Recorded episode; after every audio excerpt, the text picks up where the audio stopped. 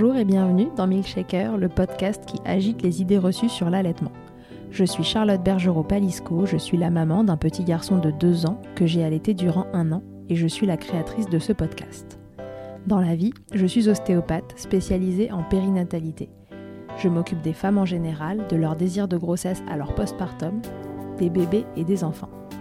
J'accompagne spécifiquement certaines problématiques d'allaitement en libérant les bébés des tensions qui les empêchent de téter correctement, permettant un allaitement serein pour la mère et l'enfant.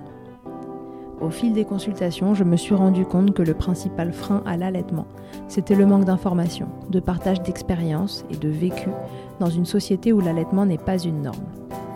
Je vous propose donc d'interroger avec moi des mamans et des papas sur leurs expériences, mais aussi de vous informer auprès de professionnels spécialisés en allaitement. Mon objectif est simple, vous informer, vous donner les clés pour faire des choix en conscience, banaliser l'allaitement sous toutes ses formes, vous le rendre plus accessible, plus facile et alimenter ce fameux village dont on a tant besoin pour élever un enfant. Je suis aujourd'hui aux côtés d'Amélie, maman de trois enfants et créatrice de la jolie marque Tiganette Création. Son tout premier allaitement, c'était il y a sept ans, et malgré son métier d'auxiliaire de puériculture, elle baignait dans les idées reçues et la désinformation. Cela met à mal cet allaitement, le tout sur fond de complexes profonds autour de sa poitrine et l'impossibilité d'allaiter en société. Pour la suite, elle avait décidé que ça se passerait autrement. Elle s'est renseignée, s'est libérée de ce complexe qui la freinait pour allaiter, et elle a fait confiance. À qui? À elle et à son bébé, et cela a fonctionné. Pour son troisième allaitement, elle l'aborde sereinement. Tout a changé entre-temps, Tiganette Création était née, l'allaitement s'était devenu personnel et professionnel, mais malgré toutes ses connaissances et sa confiance, ça n'a pour autant pas été facile tous les jours. Avec Amélie, on va parler de la place de l'entourage, de son regard, du rapport au corps quand on allait, du manque d'informations et spoiler, contre toute attente vers 43 minutes, tout le monde pleure. Place à cette Wonder Maman de 3 qui participe au quotidien à normaliser l'allaitement maternel, le montre, l'habille, le rend stylé, vous l'aurez compris. Amélie est une milkshakeuse de qualité. Je vous souhaite une belle écoute. Bonjour Amélie, bienvenue dans Milkshaker. Bonjour Charlotte, merci de m'accueillir. Mais de rien, Amélie, euh, est-ce que tu peux te présenter pour les gens qui nous écoutent et, euh, les rares qui ne te connaîtraient pas déjà? Je pense qu'ils sont nombreux à ne pas me connaître. Alors moi c'est Amélie, je suis connue sous le nom de Diganette sur les réseaux sociaux et euh, je suis aussi créatrice de contenu. Donc alors je remets dans l'ordre. Je suis Diganette sur Instagram, je suis créatrice de contenu et je crée aussi des vêtements d'allaitement sous le nom de Diganette Création. Ok. dans la vie, je suis maman, j'ai trois enfants. Euh, mon grand qui a 7 ans, qui s'appelle Esteban, Olivia qui a 4 ans et euh, la petite dernière Alba qui a 18 mois. Et qui ont tous les trois été ou sont allaités. Absolument. Donc on est là aujourd'hui, Amélie, évidemment pour parler d'allaitement. Euh, combien de temps est-ce que tu as allaité tes différents enfants? Alors, mon premier, je l'ai allaité euh, aussi longtemps que j'ai pu, c'est-à-dire un mois et demi. ma deuxième a été allaitée pendant 28 mois. Et la troisième est toujours en cours d'allaitement à 18 mois. Ok, super. Tu partais avec quels prérequis, Amélie, concernant l'allaitement? Est-ce que pour toi c'était une évidence? Est-ce que tu avais eu un entourage allaitant et que c'était quelque chose d'intégrer dans ton, dans ton imaginaire de maman ou pas du tout? Oui, complètement. Alors chez moi, euh, dans ma famille, on allait. Ma mère nous a allaités. Euh, ça me paraissait logique et euh, je m'étais toujours dit, je crois que j'allais allaiter mes enfants, mais sans me prendre la tête non plus. Enfin voilà, je me disais, si ça marche, j'allaiterai. Pour ma première grossesse, j'étais donc auxiliaire de puériculture. J'étais pas renseignée plus que ça. J'avais eu mes cours sur l'allaitement, c'est-à-dire sur, euh, sur un an de formation à peu près deux heures. donc mmh autant dire que, alors qu'on est quand même les, professionnels qui vont accompagner les, mamans après, hein, mais tout ça c'est la faille euh, du, du, système. Euh, donc je pensais, je pensais être renseignée, en tout cas savoir euh, ce que j'avais besoin de savoir. Et puis après tout, l'allaitement c'est naturel, donc je pensais accoucher, mettre mon bébé au sein, et puis tout roule, et puis c'est parti. Évidemment, dans la vraie vie, c'est pas comme ça que ça se passe. Donc pour mon premier allaitement, je me suis retrouvée quand même confrontée face à moi-même avec un espèce de complexe de mais je peux pas sortir mon sein là comme ça devant des gens, c'est pas possible. Donc déjà, rien que la première tétée, ça a été une épreuve. Euh, parce qu'en fait, je, suis sortie euh, de la salle d'accouchement avec mon bébé euh, qui venait de faire un peu de couveuse. Enfin, on était dans un espèce de contexte un peu bizarre. mon bébé avait 2-3 heures et on me disait Bon, bah, va falloir le mettre au sein. Ah oui, ok, une bonne idée de nourrir cet enfant, allons-y. on est retourné en chambre et là, il y avait toute la famille de mon mari qui m'attendait déjà pour rencontrer le bébé. Ah. la jolie surprise. Et puis l'auxiliaire de puriculture qui me dit bon bah voilà, va falloir euh, faire la première mise au sein. Et moi je me dis ben non, pas du tout, c'est pas possible en fait. Euh, vous avez pas vu, il y a plein de gens. Donc euh, donc je, je, dis à tout le monde de quitter l'assemblée. Et la grand-mère de, de, mon mari me dit non non mais moi ça me dérange pas. Ah ben oui mais c'est pas ça la question, c'est que moi ça me dérange là. Donc ça va être compliqué les gars, va falloir s'entendre. Donc j'ai réussi à mettre tout le monde dehors et puis on a fait la première tétée tant bien que mal. Euh, je me souviens qu'il n'ouvrait pas bien la bouche, euh, que c'était compliqué, on n'y arrivait pas en fait. Tu te doutais que euh tu aurais cette appréhension par rapport au regard que les autres pourraient porter ou c'est un truc que, tu as découvert sur l'instant et que tu t'es dit oh là bah en fait non, je, je m'imaginais allaiter mais tranquille dans mon coin? Ouais, en fait, je crois que je m'étais pas posé la question avant. En tout cas, je me souviens pas de, m'être dit, euh, tu vas allaiter, mais dans quelles conditions tu vas allaiter? Comment tu vas t'organiser? Tu vois, je, crois vraiment que je m'étais pas posé la question. Et du coup, je me retrouve là, juste euh, avec l'impossibilité de sortir mon sein euh, là devant toutes ces personnes. alors que c'est des personnes que je connais très bien, hein. c'est mes proches, c'est la famille de mon mari qu'on voit tout le temps. Mais mmh. là, tout de suite, je me suis dit, OK, par contre, c'est pas possible. Donc, va falloir trouver une solution. En fait, avec l'auxiliaire de puriculture, on n'arrivait pas du tout à mettre ce bébé au sein. Enfin, ça marchait pas. C'était compliqué. Il s'énervait et tout ça. Et puis, très vite, on m'a dit, bon, de toute façon, il a un petit poids. Il vient de faire de la couveuse et tout. Donnez-lui un biberon. On verra plus tard, quoi. Je me suis dit, bon, bah, mmh. OK, faisons. De toute façon, si elle me dit ça, c'est qu'elle sait ce qu'elle fait. En fait, non, parce que à la maternité, les professionnels, la plupart ne savent pas forcément ce qu'ils font à ce moment-là. Et donc, on a introduit un biberon dès le premier jour, comme ça. Euh, je crois que c'est mon mari même qui lui a donné le, premier biberon. C'est fou, hein, ça me paraît hyper loin. C'était il y a 7 ans et demi, euh, mais, j'ai l'impression d'avoir déjà oublié des morceaux. Toi, pour remettre dans le contexte, tu es auxiliaire de puériculture euh, de formation, mais tu as travaillé en maternité et tu as déjà accompagné des mamans? J'ai fait mes stages en maternité et donc euh, en fait, euh, même en stage, euh, les professionnels de, de, la maternité t'envoient et te disent bah c'est une première mise au sein, vas-y c'est pas compliqué, hein, on met le bébé au sein. Ok, faisons ça. Donc, donc finalement, tout le monde est très mal renseigné et c'est pour ça aussi qu'on propose des biberons assez facilement parce que bah, on n'a pas le temps de passer mmh. deux heures avec une maman avec qui on n'y arrive pas.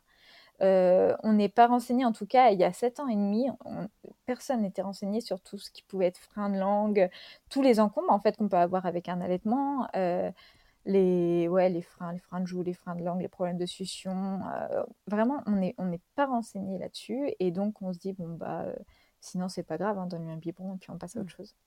Donc je, crois quand même que depuis il y a eu une avancée, même en maternité. Je l'ai vu en tout cas au fil de mes accouchements. Et donc, je me retrouve là avec mon bébé que j'ai pas réussi à mettre au sein. Et euh, la première mise au sein qui a fonctionné, c'était le soir quand j'étais toute seule avec mon bébé. Et je me souviens de lui avoir dit Tu vas voir, on va y arriver. Là, on est tranquille, on est tous les deux. Euh, dans la première journée, je pense que j'ai eu 20 visites parce que j'ai eu la bonne idée d'accoucher un samedi pendant des vacances scolaires. Les gens se sont dit, mais c'est formidable, allons voir cette maman qui vient d'accoucher, même si je suis une cousine éloignée que je n'ai pas vue depuis 8 ans. Donc, euh, c'était un peu l'angoisse, mais je m'en rendais pas compte à, l'époque, en fait. On apprend tous avec le premier. Ouais, et puis euh, j'étais jeune, j'étais la première à accoucher, euh, c'était un peu, c'était un peu la folie autour de cet accouchement et tout ça. Donc, j'étais fière aussi de présenter mon bébé et je voyais pas du tout où était le problème, en fait. Je, je l'ai vu bien après. Et donc, on réussit cette première mise au sein. Et puis je me dis, euh, bah attends, parce qu'on m'a appris des choses quand même. Donc la mise au sein, c'est 15 minutes euh, de chaque côté. Et puis voilà, après, il faut qu'il fasse un row, machin. Et, je, me cantonnais à ça, je me souviens, j'écrivais tout. Alors il a été à 20h08, ça s'est arrêté à 20h12, machin. C'était très, très scolaire, protocolaire. Et évidemment, ça, ça, a couru à ma perte à la perte de cet allaitement, parce que l'allaitement, en réalité, c'est pas comme ça que ça se passe, quoi. Euh, et, donc, je suis sortie de la maternité avec mon bébé qui avait été quelques fois euh, avec une boîte de lait au cas où. Et puis, et puis je suis sortie le soir de Noël. Et donc, il fallait aller fêter Noël avec mon petit bébé tout neuf de deux jours. Tout allait dans le sens de quelqu'un qui n'avait pas envie de montrer sa poitrine, quoi. c'était parfait, tout, était, tout était absolument parfait. donc... Noël en plus. en fait, je suis sortie de la maternité et j'étais déjà en retard, tu vois. Tu, tu, tu vois le contexte, tu es là avec ton bébé tout neuf. Et on dit, oh là là, euh, bah, du coup, va falloir se dépêcher, on va lui donner le premier bain. Parce que euh, bah, ça aussi, ça faisait partie des choses que, que j'avais pas intégrées. Donc, euh, on avait déjà donné le bain à la maternité. Et puis, tous les jours, il fallait laver ce bébé. Donc, on rentre chez nous, on donne le premier bain, on s'habille, on lui met un petit nœud pape, machin, et puis on part à Noël, quoi. Et j'avais toujours pas ma montée de lait. je pars avec un petit tire-lait manuel en me disant, va quand même réussir, Enfin, va falloir faire quelque chose parce que je suis censée l'allaiter. Pour l'instant, j'ai pas de lait. Bon, ok. Et, euh, donc, j'ai tiré un peu de lait dans la soirée. Euh, ma grand-mère m'a dit Oh là là, tu es bien courageuse, hein, parce que euh, moi, j'avais pas réussi. Et puis, c'était tombé à l'eau. Mais au pire, il y a le biberon. Ah ouais, d'accord, ok. On, verra comment on fait. Mais pour l'instant, j'ai envie d'essayer quand même. Donc, on, va continuer. Et puis, les jours ont passé comme ça. On a vu des millions de gens. on a fêté des des, repas de Noël et des repas de Noël avec ce bébé tout neuf. Et en fait, il t'était pas, il t'était mal. C'était, enfin, c'était l'horreur en fait. Et donc, j'ai commencé à tirer mon lait et lui donner au biberon. Et j'ai fait ça pendant dix jours jusqu'à ce que ma mère me dise bah écoute là il a, il a un peu grandi il a 15 jours essaye de le remettre au sein ça se trouve il va téter parce qu'en fait on me disait bah il a pas l'air d'avoir de force il est fatigué il dort tout le temps et puis là, il perdait du poids? Alors euh, non, parce qu'on le gavait un peu au biberon quand même. On essayait, oui, parce qu'il avait quand même des compléments euh, de temps en temps avant que tu tires. Ok. parce que je me demandais comment tu étais sortie de la maternité sans ta montée de lait, toi. oui, en fait, ils étaient partis du principe que bah, c'est Noël, on va la laisser sortir, alors qu'il était prématuré, qu'il faisait 2,8 kg. Et euh, en disant, au pire, elle a des biberons. Tu vois on, va laisser tomber son histoire d'allaitement. Euh, j'ai bien l'impression que ça va pas marcher, mais au pire, elle aura des biberons. Ce soir, c'est Noël, ça va lui faire. Ce soir, c'est Noël, euh, elle oubliera ses envies. Et donc, euh, donc, je me retrouve là et je me dis, bon, allez, vas-y, essaye de le remettre au sein. Et puis là, ouais, il avait 10-15 jours et il se met à. Pour la première fois, en fait, vraiment, il tète. Je me dis, alléluia, bah, en fait, je vais réussir. Et donc, on commence un allaitement sans biberon à 15 jours de vie. Et, euh, et ça fonctionne. Euh, je l'allaite. Il, il se réveille pas trop la nuit, enfin euh, une ou deux fois. Il dort dans sa chambre parce que ben ça c'est pareil. En fait, à, cette époque-là, ce que je t'ai pas dit, c'est qu'on vivait, on était en période de transition entre un appart trop petit et l'appartement qu'on venait d'acheter, et donc on vivait chez mes parents avec mon mari, mon petit bébé tout neuf.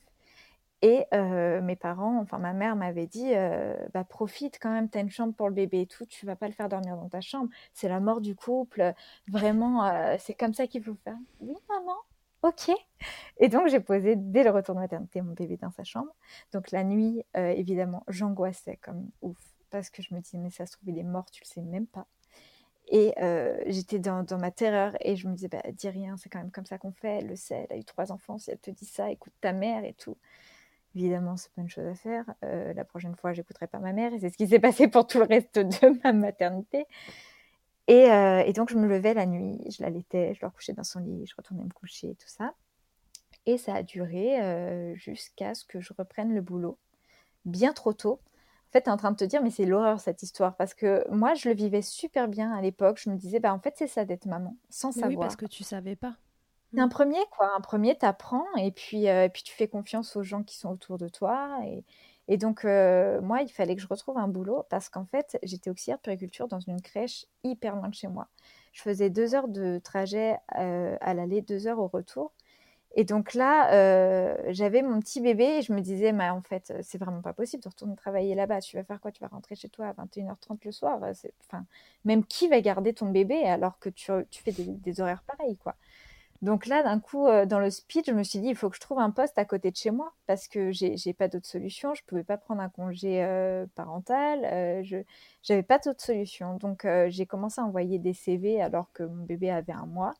Et en fait, j'ai envoyé les CV et le lendemain, on m'a rappelé pour une crèche dans la ville juste à côté de chez moi. et donc j'ai passé l'entretien et je leur dis que j'ai un tout petit bébé. On me dit oui, mais par contre le poste c'est pour pour la semaine prochaine quoi. Aïe aïe aïe. Et je me suis dit, bah écoute, euh, sacrifice, mais en même temps, tu vas gagner en confort de vie, tu vas rentrer chez toi à 5 heures, euh, machin.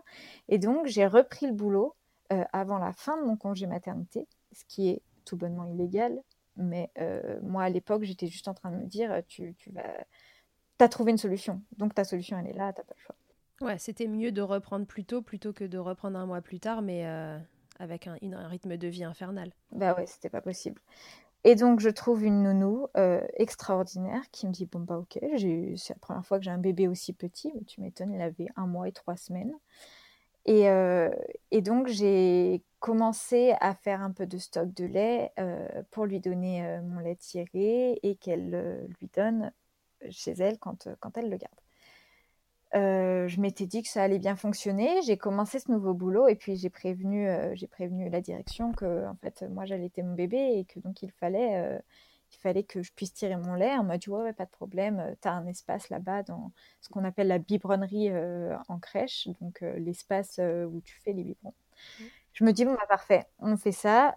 J'arrive avec mon tire-lait de location là, le truc énorme et tout. Euh, je m'installe, la machine de guerre qui fait un bruit infernal, je m'installe et là, en moins de cinq minutes, il y a tous les agents d'entretien qui sont passés dans la pièce, les collègues et tout. Et je me dis, en fait, ça va pas être possible.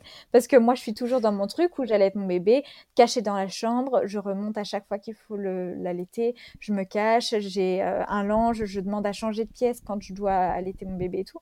Donc là, devant des nouveaux collègues que je connais pas, euh, tirer mon lait et tout. Je, me dis, mais je suis incapable de ça. Vraiment, je suis pas capable. Et donc, euh, je me dis, bon, l'allaitement, il est, il est bien installé. Il a quand même un mois et demi, c'est beaucoup. Euh, ça va fonctionner. Je vais l'allaiter juste le matin et le soir. Évidemment, ça ne fonctionne pas parce qu'à un mois et demi, l'allaitement, il n'est pas du tout bien installé. Ton bébé, il est tout neuf. Et, et donc, le, le, corps comprend juste le message que moins t'allaites, c'est que tu es en train de le sevrer et que donc, il faut arrêter de produire du lait. Donc évidemment, en une semaine, j'ai plus de lait. Euh, je, me retrouve euh, à sevrer mon bébé et puis euh, autour de moi, les gens me disent bah, Tu sais, c'est déjà bien, tu as tenu presque deux mois, c'est super, tu as fait ce que, ce que tu as pu, c'est très bien. Donc je m'arrête là et je me dis Bon, bah écoute, tu as fait ce que tu as pu, on passe au lait industriel et puis ça ira très bien. Toi, t'en pensais quoi de ça? T'étais déçue sur le moment? Tu, Pareil que, que pour le reste de, de, ces trucs autour de la maternité, tu, tu vivais dans, dans ces, dans ces idées-là et puis du coup, ça, ça te convenait aussi Enfin, tu tu t'étais convaincue que c'était euh, la bonne façon de faire ou il y avait quelque chose en toi qui te disait que non, c'était pas ce que tu voulais? À ce moment-là, je crois que je me fais bien à la situation. Je me dis, bah, il n'y a pas de drame en fait, ton bébé il va manger quand même, donc, euh, donc on s'en fiche un peu.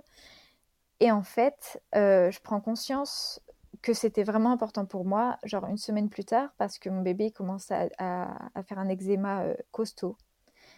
Et il commence une constipation. Euh, en fait, il, déclare plein de mots qu'il n'avait pas avant. Tu vois, il, avait, il, avait des coliques horribles, il se tortillait dans tous les sens et tout. Et je me dis, putain, en fait, si tu t'étais un peu accroché et que tu avais allaité, bah, peut-être qu'il n'aurait pas tout ça parce qu'en fait, il a commencé une, intolérance euh, au, lait de vache.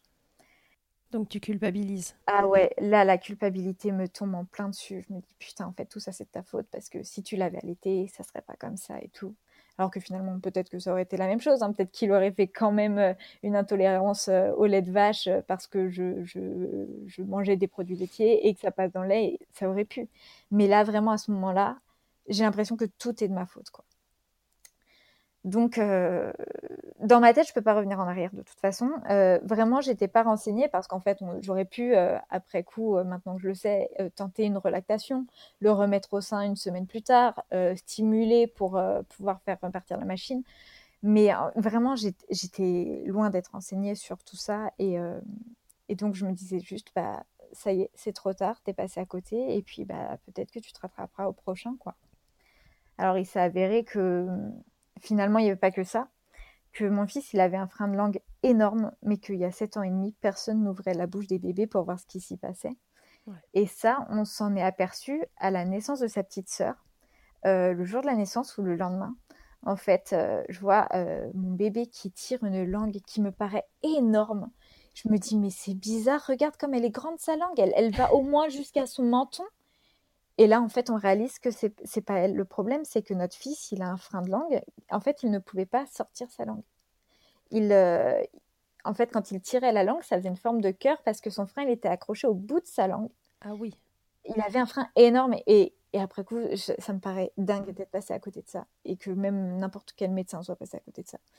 Mais c'est là qu'on voit aussi qu'il y a eu un, un chemin qui s'est fait et qu'il y a sept ans et demi, on n'était pas du tout euh, à ce, à ce stade-là autour de l'allaitement. Hmm. Et, et donc, euh, finalement, il, a- il aura eu une frénectomie à 5 ans euh, parce que ça le gênait et que ça lui faisait mal et qu'il ne pouvait pas tirer la langue du tout. Ouais. Donc, en fait, il y a eu un espèce d'enchaînement de trucs qui fait que cet allaitement, il n'aurait pas pu euh, aller plus loin avec les connaissances que j'avais à ce moment-là de toute façon. Et ça m'a permis aussi de déculpabiliser, de me dire, euh, là, t'étais pas armée pour cet allaitement. T- Non. T'avais pas les clés en main pour pouvoir y arriver. Donc, euh, c'est normal que ça se soit cassé la gueule et finalement, c'est c'est pas de ta faute et c'est pas grave non plus. Non, et puis en plus, Voilà. tu peux même euh, te féliciter et puis vous féliciter d'avoir tenu un mois et demi Oui, avec un bébé bah, qui, ne tire, enfin qui ne peut même pas sortir la langue de sa bouche parce qu'il y a frein et frein, mais les freins qui, qui tirent jusqu'à l'avant de la langue, Eh ben ouais. normalement, c'est ceux qu'on loupe pas trop parce que c'est plus à voir. on voyait que ça. on voyait que ça. Si quelqu'un nous avait dit regarde dans sa bouche, on se serait dit ah bah oui, effectivement, il y a un problème. Mais nous, pour nous, tu vois, c'était notre premier bébé, donc c'était juste une langue de bébé et tous les bébés avaient une langue comme ça. Ouais, et sur les millions de gens euh, que vous avez vus euh, en postpartum immédiat, il y en a pas un qui vous a dit Oh, c'est trop mignon, il a une langue en cœur. non, Pas du tout. pas du tout. dommage, ça aurait servi à quelque chose de C'est voir clair. tout le monde. C'est clair, mais non, pas du tout, pas du tout. Non, mais donc du coup, tu peux te féliciter. Un mois et demi, c'est c'est canon en fait avec un bébé Ouais. euh, qui t'aide aussi mal. Bah Parce ouais. que du coup, t'avais pas mal par contre.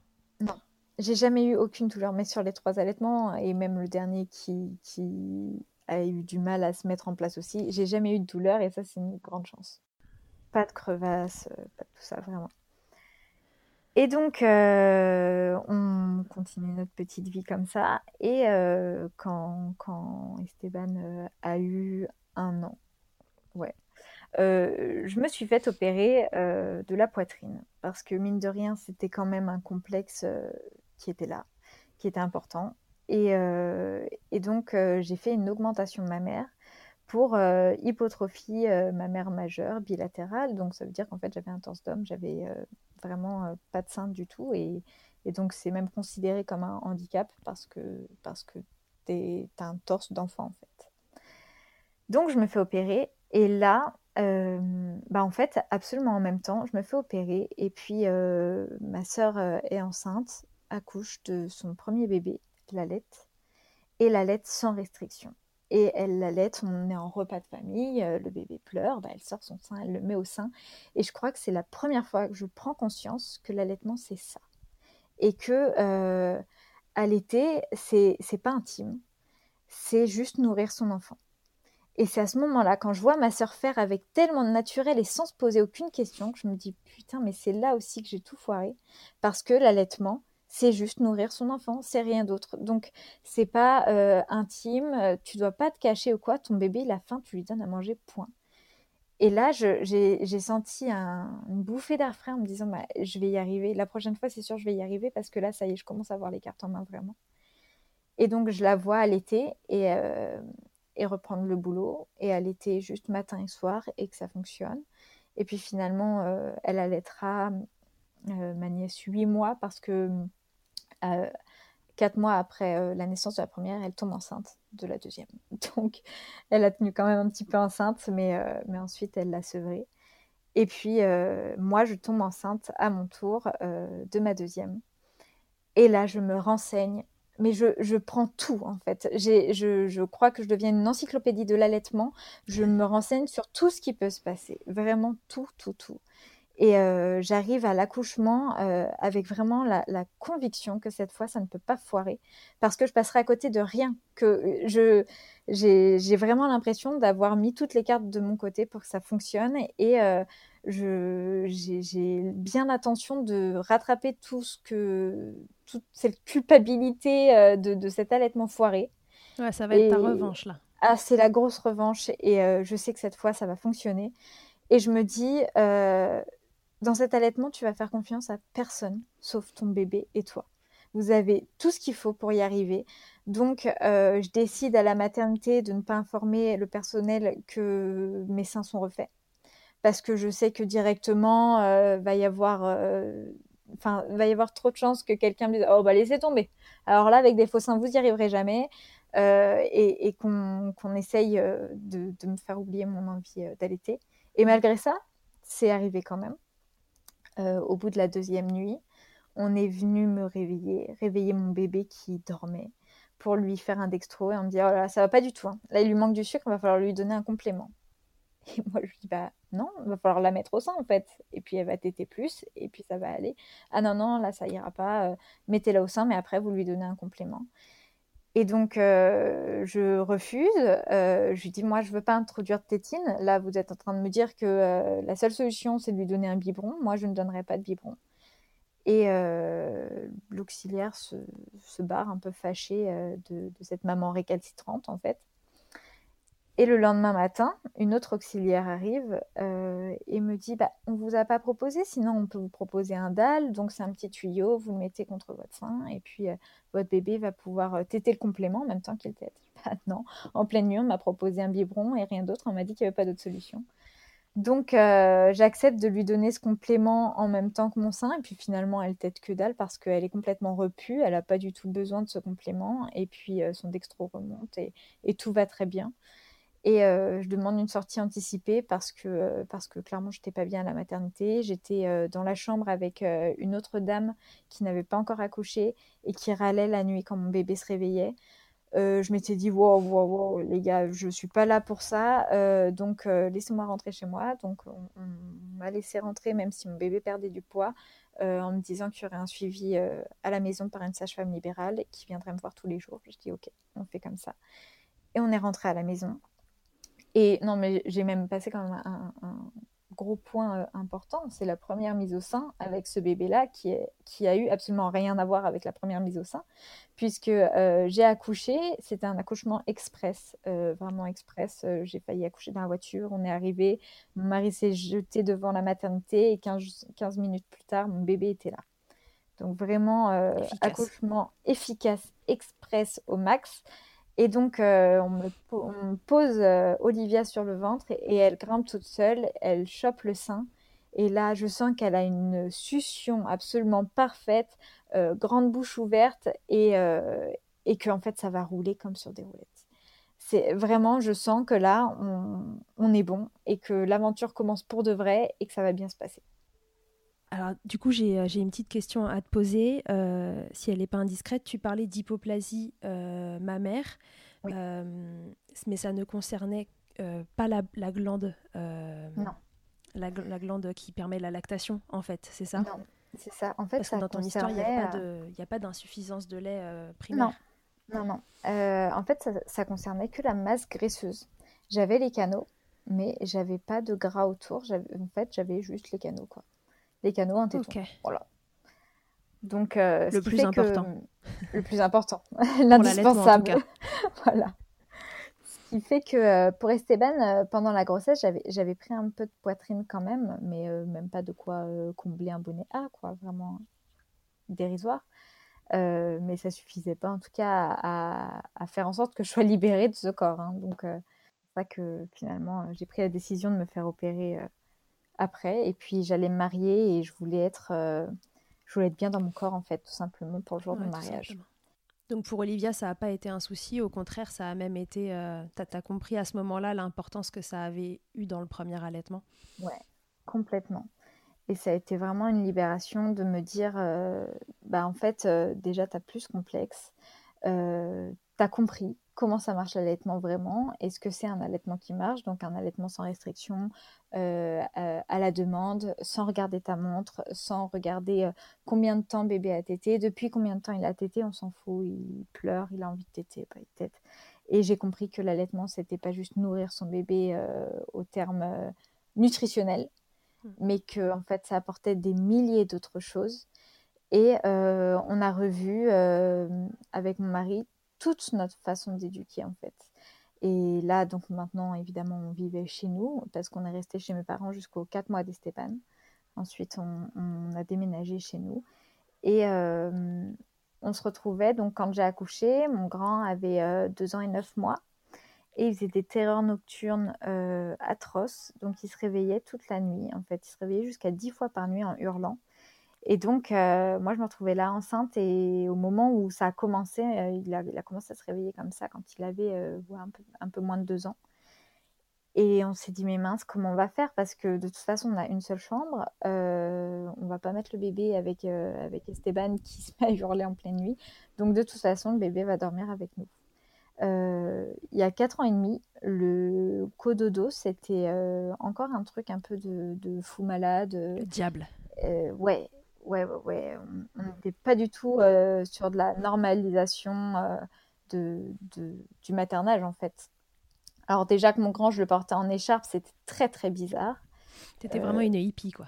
Ah ouais, ah ouais, ouais. Euh, pour mon grand, euh, c'était très bizarre pour les gens parce qu'à la fois, je portais en écharpe, mais je portais pas de sarouel, tu vois.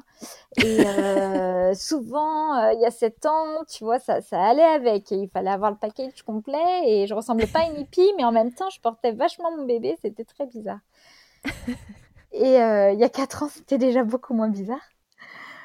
Donc, donc j'ai commencé à m'écouter en fait vraiment à m'écouter, à écouter mon bébé. Euh, on était très d'accord là-dessus avec mon mari, donc déjà ce qui était euh, un souci en moins parce qu'on sait aussi que souvent euh, la difficulté dans, dans, dans, les fondations même de la famille, c'est que les parents soient d'accord et, quand tu dois convaincre en plus le papa des bienfaits de ce que tu veux faire avec ton bébé, c'est déjà des bâtons dans les roues un peu inutilement.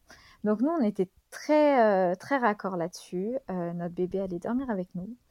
Et puis, euh, de toute façon, notre bébé allait dormir parce qu'un bébé, ça dort. Hein. Et puis ça, on, a vu après coup aussi que non.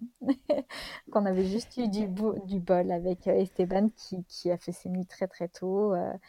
Mais après, qui a fait des terreurs nocturnes à partir de 18 mois. Donc finalement, j'ai pas préféré me lever à 18 mois. J'aurais préféré que ça dure un peu à la naissance quand tu t'y attends. Parce que là, c'est honnêtement le truc le plus horrible du monde quand tu dors, que tu t'attends, enfin voilà, tu dis à tout le monde non, moi j'ai de la chance, mon bébé, tu sais, il fait ses nuits, et puis d'un coup, il se réveille en hurlant dix fois par nuit, c'est atroce. Et là vraiment, t'es pas prêt. Règle numéro un, ne jamais fanfaronner avec le sommeil de son enfant. Euh, mais ça, je l'ai appris après coup, quand j'ai eu un bébé qui ne dormait pas. J'osais même pas dire. Elle a dormi trois heures de suite cette nuit, on commence à être vers du mieux. Non, je disais rien. Oui, bah, ça a été une nuit. Hein. La nuit, de toute façon, j'ai toujours euh, débranché mon cerveau. Je me dis, bon, bah, tu verras demain matin si t'es encore vivante. Hein. Et puis, je me couchais comme ça. Mon bébé t'était toute la nuit. Et le lendemain, j'étais encore vivante, un peu plus déphasée que la veille. Mais je continuais mes journées comme ça. Enfin, donc, tu as compris que mon bébé ne dormait pas. Ce deuxième bébé ne dormait pas. Il t'était, mais du coup, il t'était non-stop, jour, nuit, accroché tout le temps. Mais en fait, j'étais prête à ce sacrifice aussi. Parce que euh, l'allaitement était tellement important pour moi. Je me disais, bah, en fait, je m'en fous. Ouais, euh, je l'allaite là 20h sur 24 actuellement, mais c'est pas grave. Et donc, euh, je l'avais en écharpe tout le temps contre moi. Et elle tétait en écharpe, elle dormait en écharpe, elle retétait en écharpe, elle dormait en écharpe. Et ça m'allait bien, en fait. Euh, vraiment, C'était OK pour toi, dans ton rythme de vie et tout ça? Enfin, t'étais crevée, mais... Ouais, j'étais crevée, mais c'était OK. Et encore, à l'époque, j'étais pas si crevée que ça. Je crois que c'est parce que j'étais un peu plus jeune que maintenant aussi parce qu'en vrai, ça joue. Hein. J'avais, j'avais 24 ans et j'étais, j'étais encore dans la force de l'âge pour pouvoir euh, continuer à pas dormir. c'est comme les lendemains de soirée, ça se vit mieux à 20 ans qu'à 30. Et ben voilà, et ben c'est exactement euh, ma vie actuelle.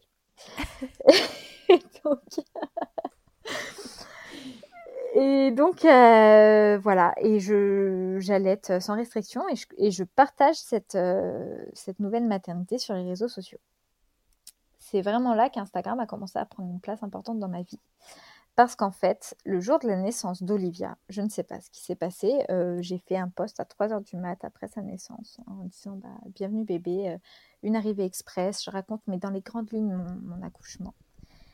Et puis là, euh, d'un coup d'un seul, en, 24 heures même pas, je me retrouve avec 600 abonnés de plus. Je me dis Wow, qu'est-ce qui se passe?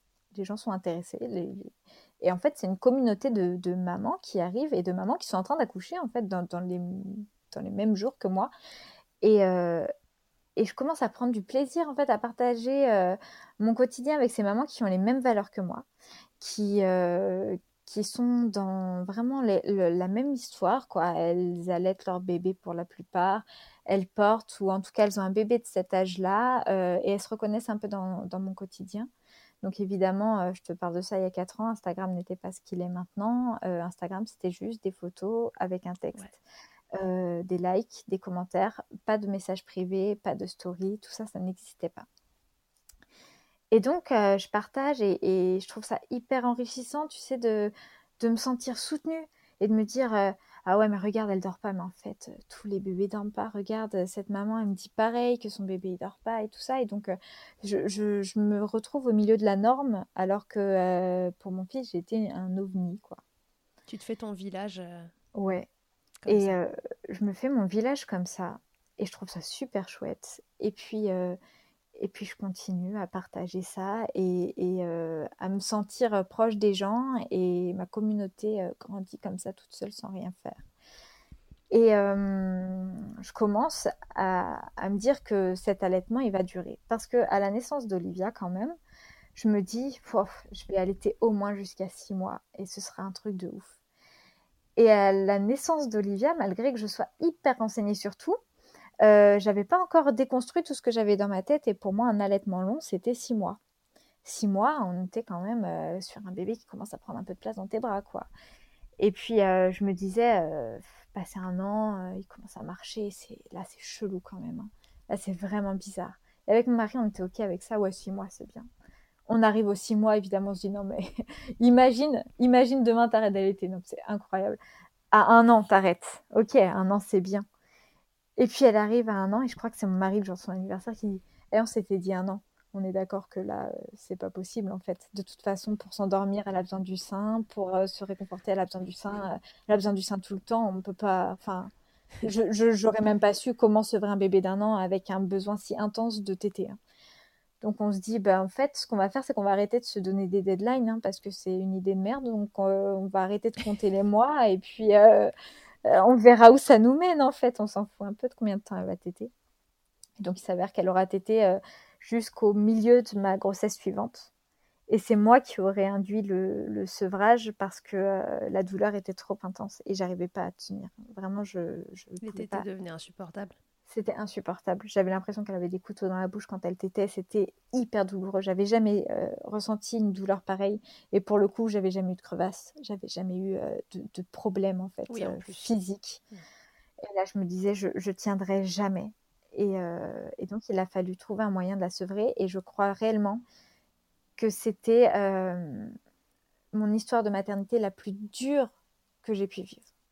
Parce que ce sevrage qui n'était pas voulu de sa part, quelque part, il n'était pas voulu de ma part non plus parce que moi, je m'étais imaginé euh, allaiter, co-allaiter. Je me disais, bah écoute, on va continuer. Peut-être qu'à la naissance, elle se désintéresserait. Puis si elle se désintéresse pas, bah ça continuera comme ça. Je sais que ça se fait, ça marche, il n'y a pas de problème. Et, et quelque part, tu vois, que ce soit induit par ma douleur, c'était hyper difficile de devoir lui dire non parce que vraiment physiquement moi je peux plus là là je tiens plus ça fait très très mal et d'avoir ce bébé qui parle très bien parce que quand même deux ans tout juste, ça reste un bébé, mais elle parlait très bien. Et donc là, t'es pas en train de passer à côté de son, son envie quoi. Elle te dit, je veux téter, et toi tu lui dis que c'est plus possible. C'était vraiment atroce. Et le, seul moyen en fait qu'on a trouvé euh, pour la sevrer, et euh, après coup je me dis, oh la pauvre, c'est horrible, ça a été de la confier à ses grands-parents pendant une semaine et de me dire, bah pendant une semaine, elle va penser à autre chose. C'était la première fois qu'on la confiait vraiment plus d'une nuit, quoi. Et encore, euh, une nuit, c'était arrivé en deux ans, peut-être euh, six fois. Mais vraiment, on ne la confiait pas. Autant son, son, frère, on l'a confié tout de suite, on était très en confiance. Et puis, comme on vivait chez mes parents, euh, bah, il vivait avec mes parents. Donc, partir pour une soirée, il reste dans sa maison, il est avec les gens qu'il voit au quotidien, il prend très bien le biberon. Enfin, il n'y avait pas de souci. Ma fille, c'était impossible pour moi de, de m'en séparer. vraiment enfin, c'était une relation tellement intense et fusionnelle que de toute façon, je ne pouvais pas l'imaginer. Et donc, j'ai réussi à, la laisser une première nuit quand elle avait 10-11 mois, euh, parce qu'on avait décidé avec mon mari qu'on prendrait euh, une nuit pour nous euh, et, qu'on partirait à l'hôtel vraiment kiffer juste tous les deux. On s'était préparé à l'avance et tout, et encore c'était super dur. Et donc je l'ai confié à sa marraine en qui j'avais vraiment confiance. Et, euh, je savais que bah, elle, elle ferait du cododo avec elle la nuit, que ça lui poserait pas de problème et que ça se passerait bien. Et donc, euh, on l'avait confié une première fois. Euh, bien évidemment, ce qui se passe souvent dans ces cas-là, bah, elle a dormi toute la nuit, alors que moi, elle n'avait jamais fermé l'œil de la nuit. Mais, c'était OK. Et puis, après, on l'avait confié comme ça, mais par tranche de, de, de 7 heures. Et là, on s'est dit, bon, bah, sevrage, on est obligé. Et on la laisse, je crois qu'on l'a laissé six jours et en se disant elle va penser à autre chose, elle va passer à autre chose, euh, et puis quand elle reviendra, bah, je, je, lui redirai que là vraiment c'est fini et que c'est plus possible. Finalement, euh, quand on l'a récupérée, elle a demandé à téter, je lui ai refusé. Elle n'était pas contente, mais je sentais qu'on n'était plus dans l'extrême frustration, l'extrême colère et l'extrême tristesse dans laquelle elle était avant. Donc je me suis dit bon, on va, on va réussir. Il y a eu quelques pas en arrière. En fait, euh, une semaine plus tard, on, on partait en week-end avec des amis, avec euh, deux enfants à l'été. Et là, de, de voir les autres tétés, euh, mais pourquoi? Et donc là, moi, je me suis dit, non, mais je peux pas lui faire ça. Donc, euh, elle avait... on annule les vacances, les gars, c'est pas possible. Ils sont nuls, ces vacances. donc, euh, donc, je l'avais remise au sein, mais elle avait compris que c'était temporaire. Et puis après, ça s'est arrêté comme ça. Je lui ai refusé, et puis c'est passé. On, appelle ça de l'aversion à l'allaitement pendant la grossesse. Tu savais que ça pouvait arriver? Je savais, mais je pensais que ça ne m'arriverait pas. Euh, parce que je me disais, mais comment tu peux en fait euh, vraiment plus en pouvoir du jour au lendemain? Enfin, c'est pas possible. Et, et euh, j'avais cette notion d'aversion dans le sens où vraiment tu dis, oh là, dégage, c'est pas possible. Là, je, je, je, je n'accepte plus la tétée, quoi. Je me dis, non, mais en fait, on peut pas penser comme ça, jusqu'à ce que ça me tombe dessus, en fait. Et vraiment, quand elle tétait, j'avais les larmes aux yeux, je serrais les dents, je dis, putain, dépêche-toi parce que moi, je peux plus. Là, je peux plus, je peux plus. Euh, et, donc c'est pour ça, en fait, c'était, plus sain du, du, tout, parce que moi, c'était un espèce d'énervement qui arrivait quand elle t'était, et puis ça durait des, des heures. C'était vraiment plus possible. Euh, et pourtant, je, je, savais que ça pouvait arriver, mais je pensais que moi, ça n'arriverait pas. Ouais, et ça a l'air quand même assez fréquent. Enfin, dans, toutes les mamans que j'ai interrogées, c'est quand même un truc euh, assez récurrent pour celles qui, qui allaitaient et qui sont tombées enceintes de ce côté euh, non je, je peux plus. Et puis ouais en effet c'est physique quoi. Elle dit ah euh, non mais ce, rejet complet quoi mmh. qui est en mmh. plus hyper culpabilisant quoi. Quel bonheur. Ouais. Bah oui non mais c'est ça. Et puis pour le bébé enfin pour l'enfant il comprend pas non plus pourquoi du jour au lendemain tout allait bien. Hier et aujourd'hui tu as décidé que c'est fini quoi. Moi je t'ai rien demandé. Et tu disais que cette relation avec, euh, avec ta fille elle était pendant enfin jusqu'à quand je ne sais pas, mais euh, beaucoup plus euh, fusionnel euh, qu'avec ton fils. Est-ce que tu as, la sensation que c'est l'allaitement qui générait ça ou c'était juste une phase différente de vie, un maternage global différent?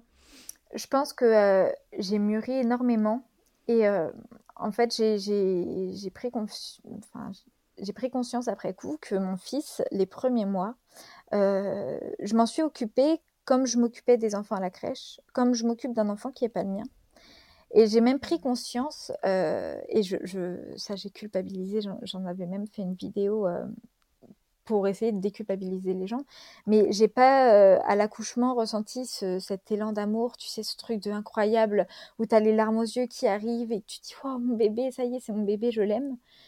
Et, j'ai eu du mal à accepter ça déjà, que ça ne m'arrive pas. Moi, on me l'a posé sur le ventre et je me suis dit, oh, c'est marrant, il est chaud, comme si je m'attendais à autre chose. Enfin, forcément, il est chaud, il sort de ton ventre, euh, tu, tu veux qu'il soit comment?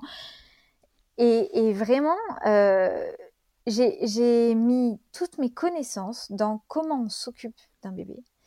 Mais il n'y avait pas l'amour qui est venu tout de suite. Et je l'ai senti arriver d'un coup. Je crois qu'il avait euh, dix jours et il était là, posé à côté de moi. Et j'ai senti les larmes aux yeux. Je me dis, oh, je l'aime, en fait, c'est mon bébé de ouf.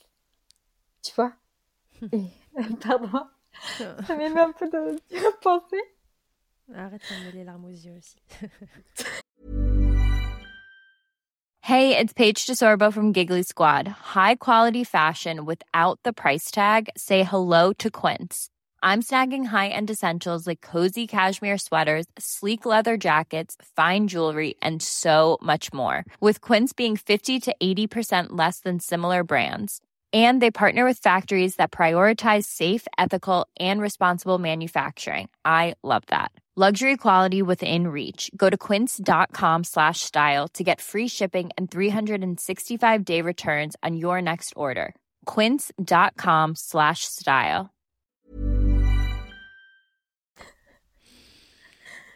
Parce qu'après coup, en fait, ça, ça me paraît dingue de pas avoir ressenti ça. Mais non, mais comme quoi, c'est pas inquiétant non plus, en fait. Ça, ça vient, et plus tard, Mais ouais. parfois fort d'un coup, parfois doucement, mais en tout cas, euh, c'est... Non, ça va être rassurant, je pense, pour plein de mamans. Mais oui. Merci de le partager. Pfiou. Bon. Où en étions-nous? Bon, voilà, du coup, on est deux en train de pleurer. Désolée. Donc, on en était au moment où tu le vois à côté de toi et que... Ouais, et je me dis qu'en fait, ça y est, l'amour est arrivé d'un coup. Et évidemment, ça, je l'ai pas ressenti pour les autres parce que je savais ce qui allait arriver, tu vois. Tu sais quel élan d'amour va arriver et tu sais ce que c'est d'être une maman. Et donc, pour, pour les deux autres, c'est arrivé, mais dès, dès que je suis même tombée enceinte, je me disais, waouh, je vais revivre ça, c'est incroyable. Alors que pour Esteban, j'ai vécu son arrivée comme, euh, comme l'arrivée d'un bébé qu'on m'aurait confié, en fait, sans, sans prendre conscience que c'était le mien. Tu vois? Donc, euh, donc voilà. professionnelles. Mais, mais complètement, mais complètement.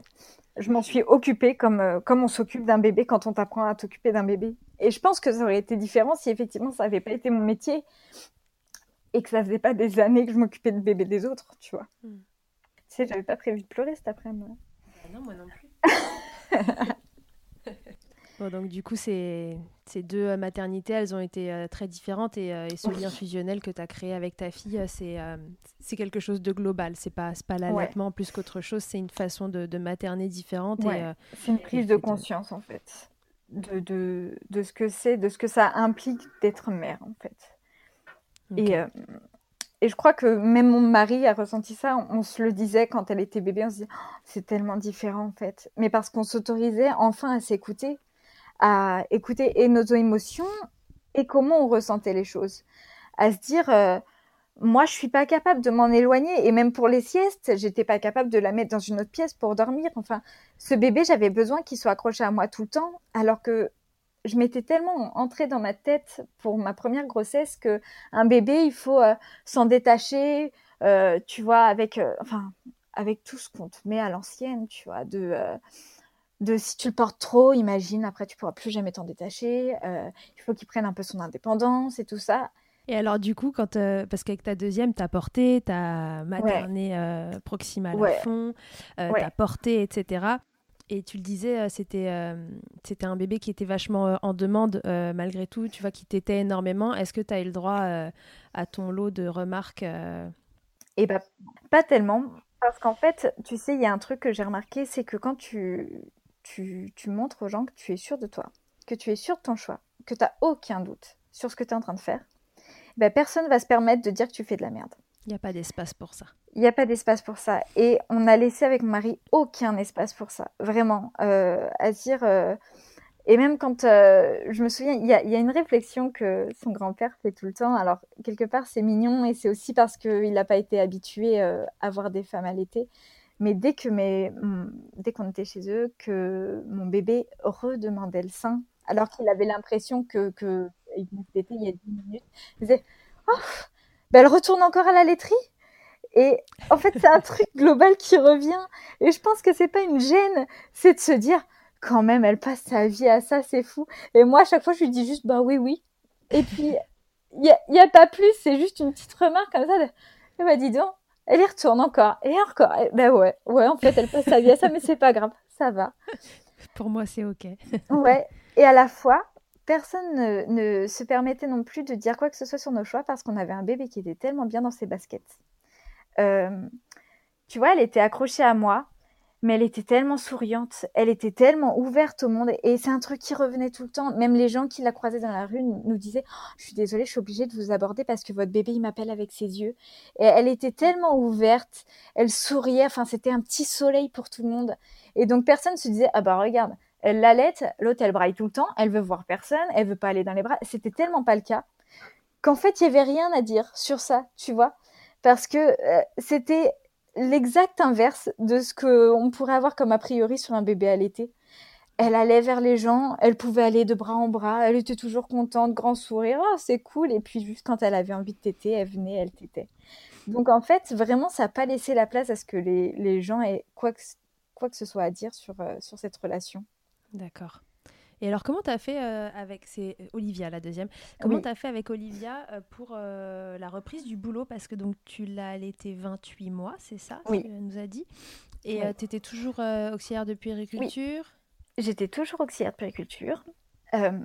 donc en fait, comme elle est née aussi prématurée, en fait, je sais pas pourquoi les deux premiers, j'ai accouché à 36 semaines, donc avec un mois et demi d'avance. Mais c'était c'était des bébés qui allaient bien. Je sortais de la maternité en deux jours quand même. Euh, tout allait bien.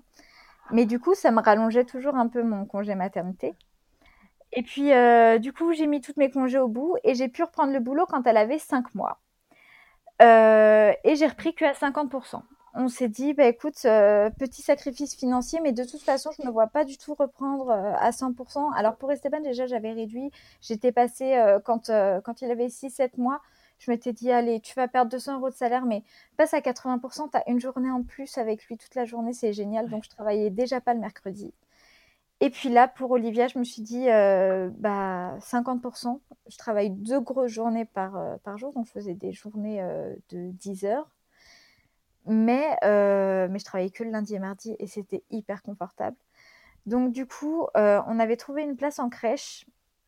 Et donc mon mari, qui à l'époque était indépendant, euh, il était agent immobilier, il avait quitté son, son boulot pour Esteban, il était ingénieur et, en fait, il faisait des horaires et il rentrait tous les soirs après 21h.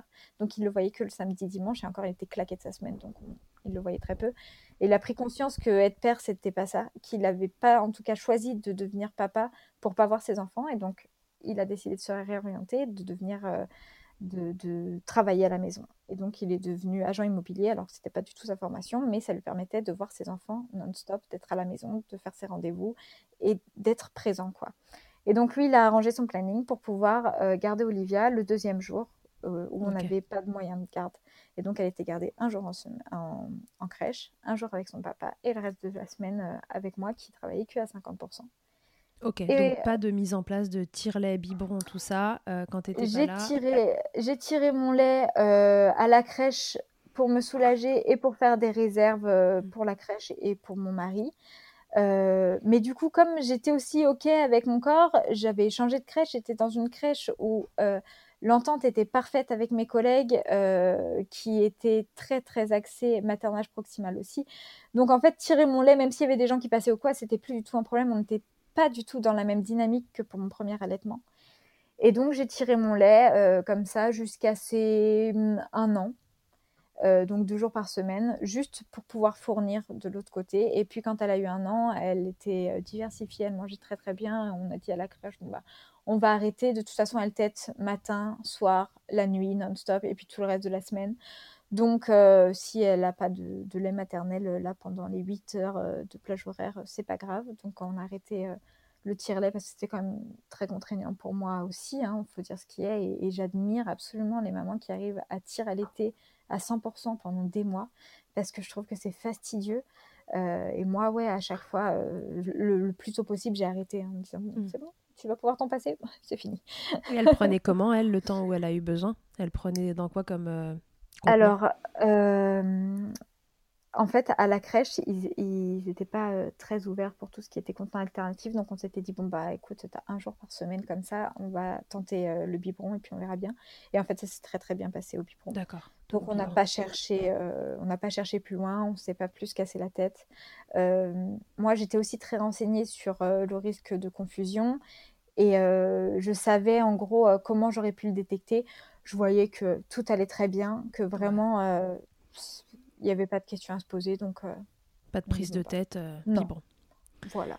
Ok, super. Et euh, il reste une expérience d'allaitement? Parce que tu as trois enfants. Et alors là, donc après ce premier allaitement que tu considères comme raté, avec du recul maintenant, ce deuxième allaitement qui est pas raté du tout, mais qui est intensif, on va dire, l'allaitement intensif. Euh, comment euh, comment tu as abordé cette troisième grossesse et donc cette éventualité d'un troisième allaitement? Alors la troisième grossesse est arrivée donc euh, bah, En fait, c'est simple. Mes enfants ont toujours deux ans et neuf mois de, d'écart. Ah oui, c'est fait exprès Absolument pas. Absolument pas. Euh, mais, euh, mais du coup, euh, bah, ma, ma, grande avait deux ans et neuf mois quand j'ai accouché de la dernière. Et je me suis dit, bon, bah, tout pareil, en fait. On repart sur la même chose. Je savais que ça allait être intense. Je savais que certainement j'aurais un bébé qui dormirait pas et tout ça. Et puis c'était OK. Et à la naissance, alors déjà, naissance incroyable. Donc cette fois, je vais à terme. J'accouche à 30... 39 semaines plus 5, ce qui était extrêmement long pour moi parce que je me suis dit, bah, deux fois à 36, c'est sûr. Là, tu accouches à 36. Euh, comme les autres, quoi. Enfin, j'ai bien compris mon corps. Euh, moi, j'accouche à 36. Et en fait, donc, 37 euh, semaines sont passées. Je me suis dit, bon, bah, comme ça, on est à terme, c'est parfait, j'accouche là demain. Et c'était long d'attendre la fin. Et c'était long. Je me dis, mais en fait, jamais elle va sortir ce bébé, c'est pas possible. T'as pas vécu, en fait, avant ça, ce dernier mois qui est fait pour en avoir marre, soyons honnêtes. Oui, mais oui. Et en fait, j'en ai jamais eu marre d'être enceinte parce que j'accouchais à chaque fois quand tu commences à être vraiment inconfortable, tu vois, où tu dis, ça commence à être long, paf, demain j'ai accouché, c'est formidable. Et là, euh, c'était long. Et on avait euh, mille projets parce que donc entre-temps, euh, on, a, on, a, quand même fait un, gros épisode, c'est que j'ai monté ma ah, marque de vêtements d'allaitement. Quand, quand Olivia était toute petite, j'ai commencé à coudre les, les vêtements d'allaitement quand elle avait deux, trois mois pour moi parce que j'en avais besoin. Et puis en partageant sur Instagram, les gens m'ont dit, mais moi aussi j'en ai besoin, pourquoi t'en fais pas pour les autres? Moi je me dis, ben non, parce que en fait je suis pas couturière, je suis culture Mon mari me dit, bah oui, mais tu sais coudre, donc tu vas en faire pour les autres. Euh, mais comment je vais faire en fait? J'ai ce bébé quand même qui accroche à moi tout le temps et tout, enfin j'ai pas de temps. Et puis finalement, le temps on le trouve et, euh, et je me lance à coudre euh, pour les autres. Et ça prend d'ampleur. Et puis j'organise mon temps et puis finalement, on réussit à avoir un contrat plus gros au fil des mois avec la crèche. Et donc, Olivia finit par être confiée à la crèche trois jours par semaine au bout de un an, je crois. Et donc, j'ai une journée qui est dédiée juste à ça, à faire de la couture pour vendre et à faire de la couture et à faire de la couture. Et donc, je commence à m'activer et à coudre non-stop. Et je couds le soir et je couds la nuit. Et je, n'arrête pas de coudre parce qu'il y a vraiment de la demande. et que Qu'est-ce qui t'avait motivé euh, à, te mettre à coudre euh, pour toi? C'est parce que tu trouvais que ce qui se faisait euh, sur le marché des vêtements d'allaitement était moche? Parce que. Ouais, en fait, à l'époque, il n'existait rien. Moi, je te parle de ça il y a 4 ans. Et en fait, les seules marques qui faisaient des vêtements d'allaitement, c'était les marques qui faisaient des vêtements de grossesse et mmh. allaitement. Et donc, c'était très ample, euh, très ajusté pour une femme enceinte. Mais finalement, euh, moi, j'avais retrouvé euh, un corps que j'aimais très, très vite. Et j'avais pas du tout envie d'être dans un truc informe. Et je me disais, attends, si tu allais être six mois, un an, deux ans, machin, il va falloir trouver un truc dans lequel tu te sens belle, tu te sens bien. Et, et j'avais, j'avais un pull d'allaitement qui était vraiment prévu que pour l'allaitement. Euh, qu'une marque m'avait envoyé, mais qui coûtait euh, presque 200 euros. Et je me disais, je peux pas, je peux pas refaire toute ma garde-robe euh, avec des, des, pulls en cachemire à 200 euros, quoi. C'était une marque étrangère. Et il n'existait rien, vraiment, rien qui soit féminin, ajusté et prévu que pour l'allaitement. Donc j'ai commencé à le créer pour moi. Et finalement, bah, étant donné qu'il n'existait rien, les autres en avaient besoin aussi, évidemment. Et puis ensuite, il y a eu d'autres marques qui se sont lancées. Il y a eu Tajine Banane qui fait des fringues incroyables qui sont complètement différentes des miens. Et, c'est pour ça que qu'on s'entend si bien parce que vraiment, on a œuvré à, démocratiser l'allaitement parce que tu peux allaiter et être hyper stylé. Et, euh, donc moi, il y a 4 ans, il n'y avait rien et je cousais moi-même mes petites, euh, mes petites fringues comme ça euh, jusqu'au moment où en fait la, la, demande a été beaucoup trop importante. C'était bah, au tout début de grossesse d'Alba. Et là, je me suis dit, attends, tu, viens de tomber enceinte, ça va être chaud. Hein. Tu vas pas pouvoir continuer euh, de coudre euh, autant euh, alors, que, alors que tu vas accoucher. Enfin, tu, vas faire comment? Et j'ai pris la décision vraiment de grandir le mois où j'ai cousu 100 pulls d'allaitement, moi seule, dans mon salon. Et je me suis dit, là, la demande est vraiment trop grosse. Et donc, il va falloir trouver une autre solution. Et on s'est tourné vers des ateliers parisiens qui, qui nous ont accompagnés euh, dans ce grossissement et qui ont pris en charge toute la production à Paris. Et, euh, et, donc, en fait, le jour de la naissance d'Alba, c'était mon dernier shooting pour, pour ma, ma, dernière collection. Et en fait, quelque part, je me dis que elle était, enfin, elle, attendait, qu'on ait fini tout le planning pour sortir. En fait. Of course. Et donc le matin du shooting, euh, j'ai perdu les os au, moment où ma belle-sœur arrivait euh, pour partir au shooting avec nous. Je me suis dit bon, il y a juste un souci euh, là, je, je, crois que j'ai fissuré. Et donc on se pose vite fait la question, bah, on fait quoi? On annule, on fait quoi? Je suis non, t'inquiète, j'ai des couches anti-fuite je mets ça, on part. Et donc je suis partie alors que j'avais perdu les os.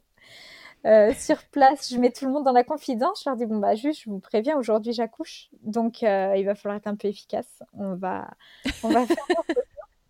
On fait nos photos et puis après on ira à la maternité. Celui qui sourit pas correctement sur la photo, il dégage. Ça va falloir y aller. en plus c'était un shooting en fait que avec des copines euh, parce que bah, pour l'instant en fait tous nos shootings ont toujours été faits avec des connaissances, des amis, des copines d'Instagram et tout ça.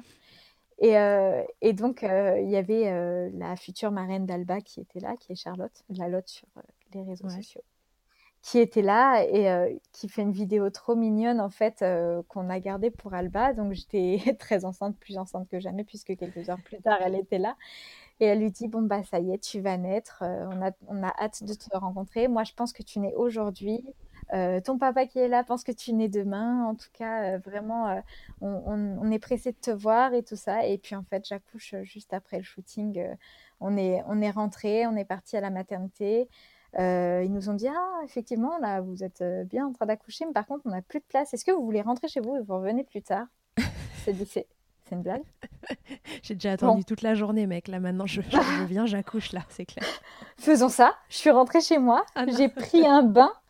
Et là, en fait, j'avais euh, fissuré le matin, mais là, la poche des os se rompt vraiment dans la baignoire. Je dis à mon mari, bon, bah là, faut y aller. Euh, faut y aller parce que déjà, ah. euh, ma, ma, grossesse précédente, euh, j'ai failli accoucher dans la, dans la voiture. Donc là, on part. Et puis, ça a été un accouchement hyper express aussi, mais hyper beau. Enfin, ça a été une, une expérience incroyable. J'ai accouché comme à la maison, mais à l'hôpital avec une sage-femme juste incroyable, qui était la même que pour Olivia, en fait. Et moi, je ne l'ai pas reconnu parce que j'étais dans mon euphorie d'accouchement où tu ne sais même plus à qui tu parles, ce que tu fais, si c'est normal de le faire, si tu passes pas pour une cinglée. Et donc, c'est comme ça que j'ai accouché à quatre pattes par terre dans la maternité parce que je me sentais mieux là, sans me demander si c'était normal. Si... Et elle, elle s'adaptait, elle s'est dit, on fait ça Ok, allons-y. Et puis, puis donc, j'étais par terre. Après, j'ai été euh, assise euh, sur la sur euh, la table d'accouchement et puis euh, et puis voilà et puis ça a été un, accouchement physiologique incroyable. Et donc mon bébé naît et là quand elle sort on se rend compte qu'il y a quand même un problème c'est qu'elle est minuscule alors qu'elle est à terme. Et là euh, vraiment elle naît mais, mais c'est une boule enfin vous verrez pas au podcast mais elle est, elle est minuscule elle, elle, tient dans mes deux mains elle est vraiment très petite. Et même la sage-femme me dit oh, elle, elle paraît pas très grosse. Et donc on la pèse elle fait 2,5 kg à terme en fait, euh, visiblement, elle aurait eu un, retard de croissance euh, inexpliqué. On ne sait pas pourquoi. Elle non diagnostiquée non plus. Non diagnostiquée. On la met au sein. Et là, je vois qu'elle n'ouvre pas bien la bouche, que on n'est pas sur une tétée euh, optimale. mais elle tête, elle tête quand même. Je, on alterne les seins et tout. Et puis, on reste là dans la salle où j'ai accouché toute la nuit parce que vraiment l'hôpital était bondé. Euh, et donc, euh, je me retrouve dans une chambre seule avec mon bébé. C'était génial. Et, euh, donc, je me dis, je sens que ça va être plus compliqué. Mais tu es armée, ça va le faire quand même. Tu, tu vas réussir. Et je m'entoure des meilleures consultantes en lactation qui soient et j'ai la chance d'en avoir une dans ma famille, donc ça tombe très très bien. Je la vois tout le temps. Euh, on part en vacances quand euh, Alba a 10 jours, parce que nous on est comme ça, on s'était dit, de toute façon elle va naître un peu en avance. Donc euh, son terme est prévu le 12 août au plus tard, bah on se dit que le 4 on part. C'est complètement con. elle, est née, le 18 juillet, on était dans les temps. Donc, on est parti en vacances avec notre bébé tout neuf, euh, mais en sachant que notre euh, conseillère en lactation, elle, habite la maison d'en face. Donc, en fait, euh, j'avais une conseillère en lactation à domicile tous les jours qui m'a aidée dans, mes difficultés et qui a décelé bah, tout de suite qu'effectivement, elle aussi, elle avait un frein de langue assez important que euh, la position n'était pas forcément la bonne parce que c'était aussi un peu biaisé et ça pour le coup on n'en parle pas vraiment mais comme j'ai allaité euh, pendant 28 mois et j'ai allaité dans toutes les conditions dans toutes les positions possibles et inimaginables et j'ai allaité à l'arrache euh, un grand bébé qui prend le sein tout seul et donc, j'avais tendance à la laisser faire toute seule et tu vois, à la laisser un peu euh, poser sur ma cuisse. Et en fait, elle tirait vachement sur le sein et elle avait déjà une très mauvaise euh, succion à la base. Et ça n'aidait rien en fait, parce que parce que c'était vraiment comme une paille. Et donc, euh, on a revu les bases de comment être un bébé qui vient de naître en fait, et pas un bébé de deux ans. Mm. C'est vrai que c'est un problème qu'on rencontre parfois avec les mamans qui ont allaité pendant très longtemps, c'est que en fait, là, cette phase où il faut faire très attention aux positions ne dure pas longtemps, euh, rapport à un allaitement euh, prolongé. Et euh, elles ont zappé. Mais oui, mais complètement. Et donc, euh, on revoit la base de la base de comment on allait, on un nouveau-né. Et puis, euh, et puis on, commence euh, en vacances, donc chez nous tous les jours, avec ma conseillère en lactation, à faire des massages de la langue, des massages du frein, des massages des joues parce qu'elle avait des petits freins de joues aussi. et on voit déjà une amélioration. Et puis, elle me dit, tu sais, moi, je suis pas forcément pour qu'on coupe le frein tout de suite. Parce que parfois, si on n'a pas bien préparé avant l'opération, eh ben, ça peut être un geste plus traumatisant qu'autre chose. Et euh, le bébé peut associer ça à de la douleur et finalement t'étais encore plus mal parce que tu n'as pas vraiment préparé et, massé suffisamment. Donc on reste sur le massage et on se dit que bah, pour l'instant moi j'ai pas mal, qu'elle n'a pas l'air dérangée, qu'elle tête mal mais qu'elle grossit. Donc on va attendre et voir.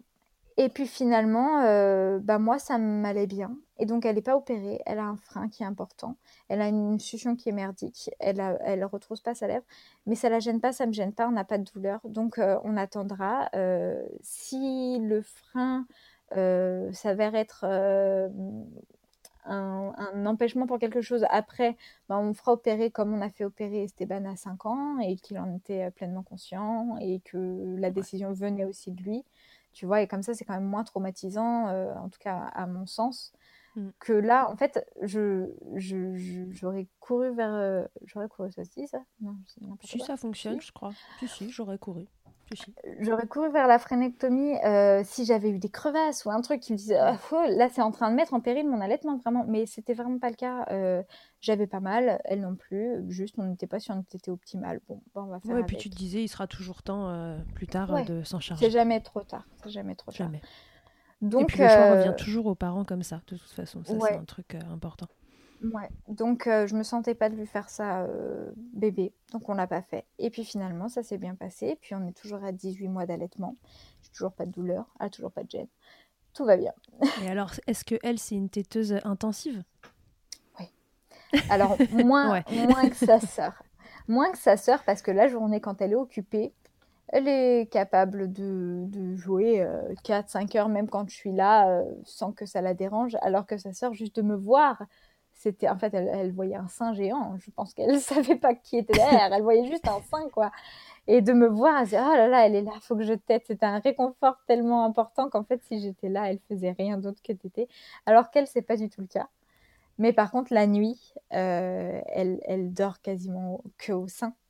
Et, euh, et, on sait que un sevrage nocturne ou un sevrage tout court sera compliqué aussi mais euh, on y est préparé. Et puis pour l'instant c'est pas à l'ordre du jour. Non pas du tout. Donc voilà.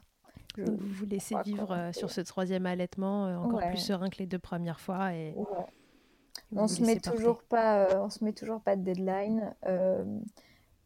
quelque part, j'en ai une dans ma tête quand même parce que je me dis qu'à l'arrivée à l'école, moi, je n'aurais pas les épaules en fait de pouvoir subir euh, un regard des autres ou tu vois si si elle parle aux copains et qu'elle leur dit bah moi je tête avec maman, en fait je veux pas qu'elle passe pour quelqu'un de bizarre. Et je sais que c'est pas encore suffisamment ancré. Et je sais qu'en même temps, j'ai pas forcément l'envie, euh, tu vois, d'allaiter au-delà de trois ans. Euh, c'est pas quelque chose qui me dérange ou quoi, mais je pense que j'aurais fait ma part et que que j'aurais aussi envie de me retrouver moi pour moi et de plus euh, plus avoir un enfant ou un bébé qui dépend de moi. Mmh. Donc, quelque part, je me dis que si ça s'est pas fait tout seul avant, à trois ans, je mettrais mes limites. Et en même temps, c'est, enfin, pour moi, c'est ce qui me semble être important dans une histoire d'allaitement, c'est que ça convienne à tout le monde et dès lors que ça ne convient plus à un membre de l'allaitement. Donc moi, je compte toujours un bébé, une maman et puis la troisième personne du, foyer. Dès lors que ça commence à être compliqué pour quelqu'un, il faut peut-être revoir l'organisation. Et ça me fait penser que hum, ça a déjà été fait à la naissance d'Alba, où en fait je me suis enfermée dans une bulle avec mon bébé, où plus rien n'existait autour.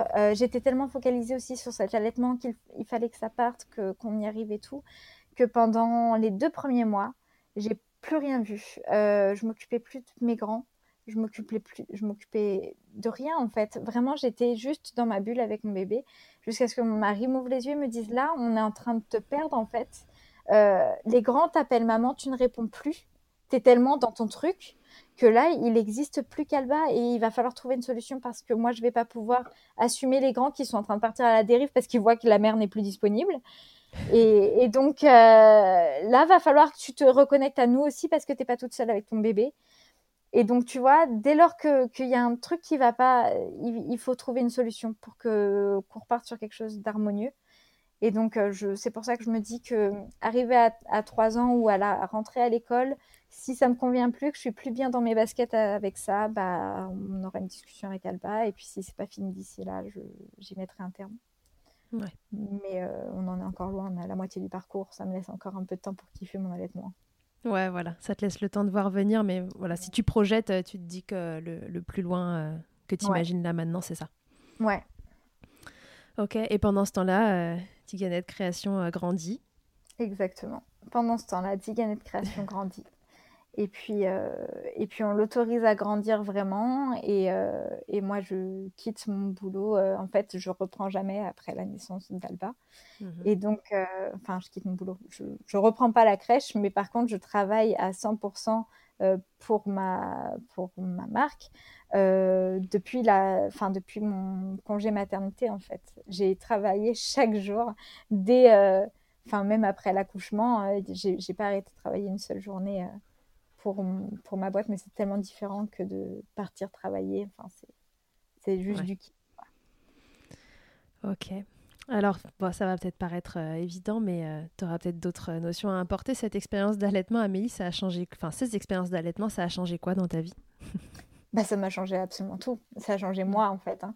Euh, et, et, en fait, je, je, suis celle que je suis aujourd'hui grâce à ces allaitements et grâce à ces trois allaitements parce que si le premier n'avait pas été euh, avec autant d'embûches, bah, les autres auraient été différents aussi et je ne me serais pas autant donné corps et âme euh, là-dedans euh, si j'avais si j'étais pas passée par, par toutes ces péripéties.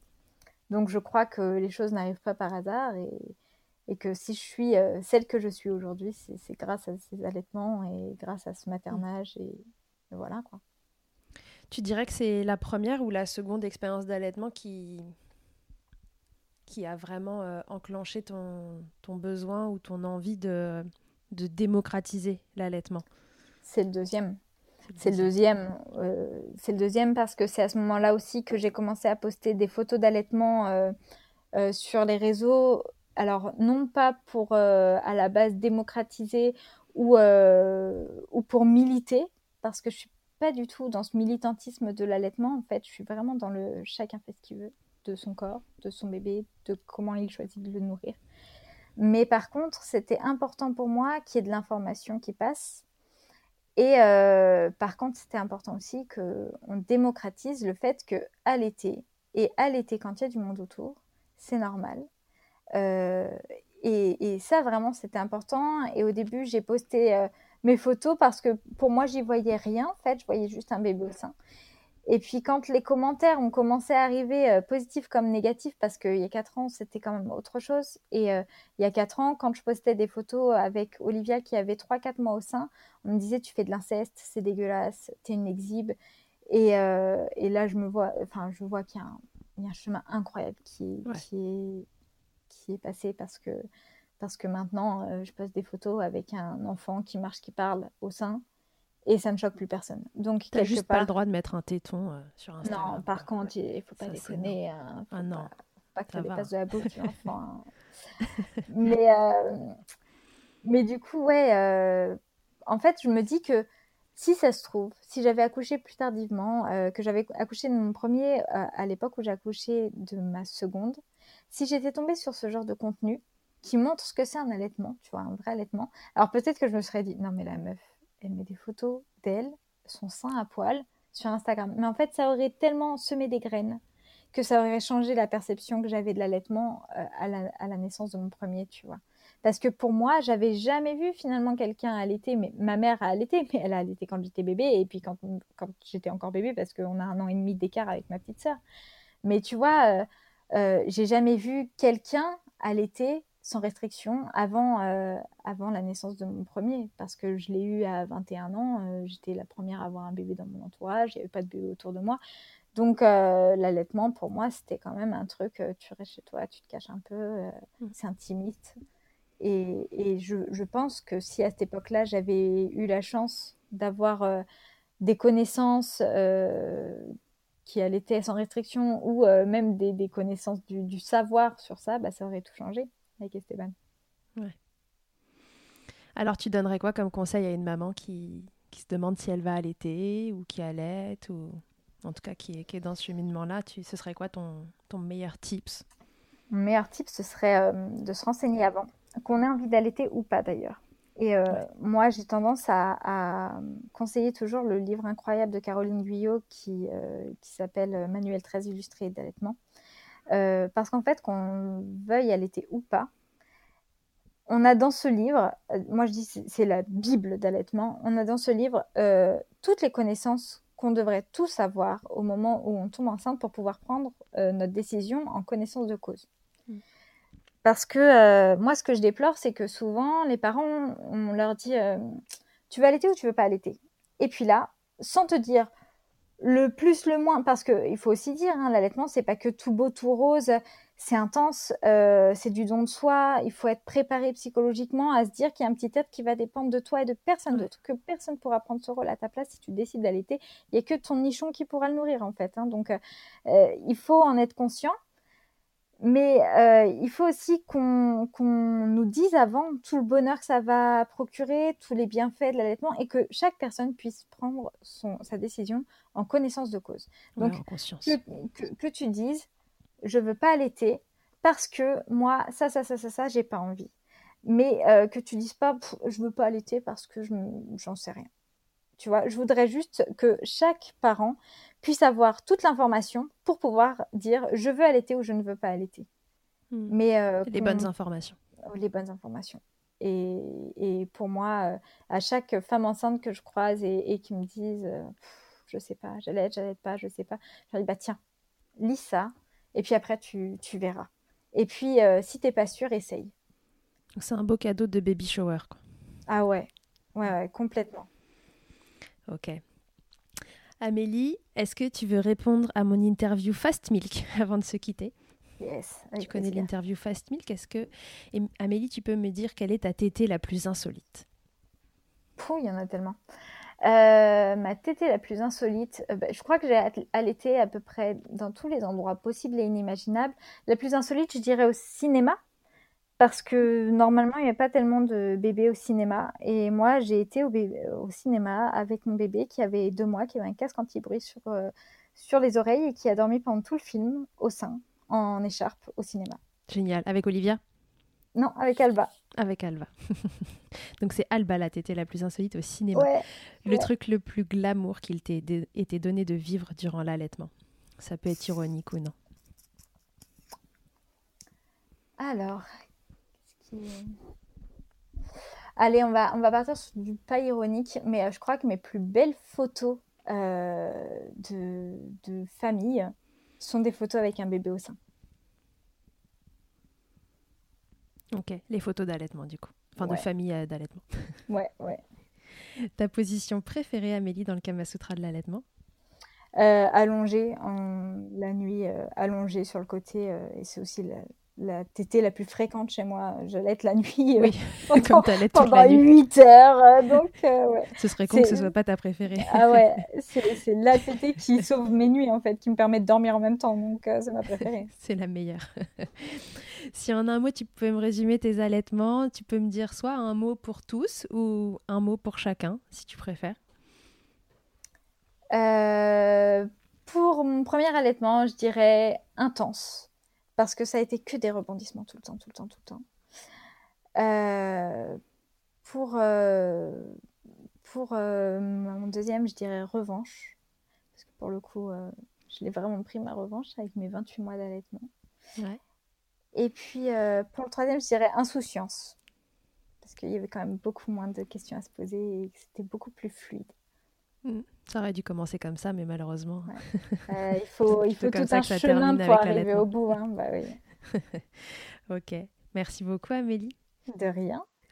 Euh, merci euh, de, d'être euh, un, des, un des précurseurs dans la, dans la banalisation de l'allaitement, dans, dans sa normalisation, parce que c'est, c'est hyper important et c'est la raison de, de l'existence de Milkshaker.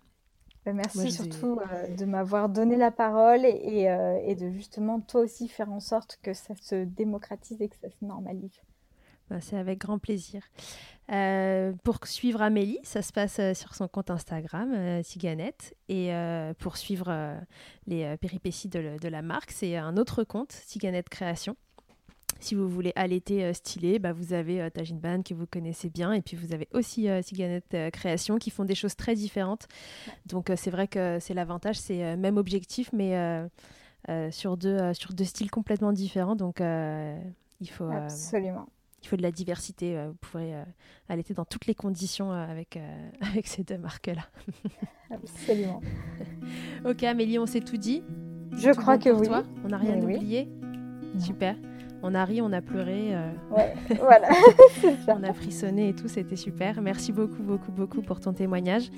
Merci et puis, bah, je te dis à très bientôt. À tous et à toutes. À très bientôt dans. Milkshaker. Merci mille fois d'avoir écouté cet épisode de Milkshaker.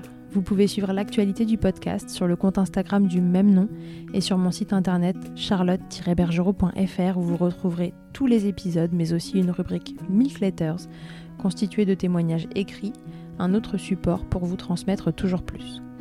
Si vous avez aimé ce podcast, n'hésitez pas à m'aider en le soutenant. Pour cela, je vous invite à vous abonner, à laisser un commentaire, à lui attribuer 5 étoiles en fonction des plateformes ou encore en en parlant beaucoup, beaucoup, beaucoup autour de vous.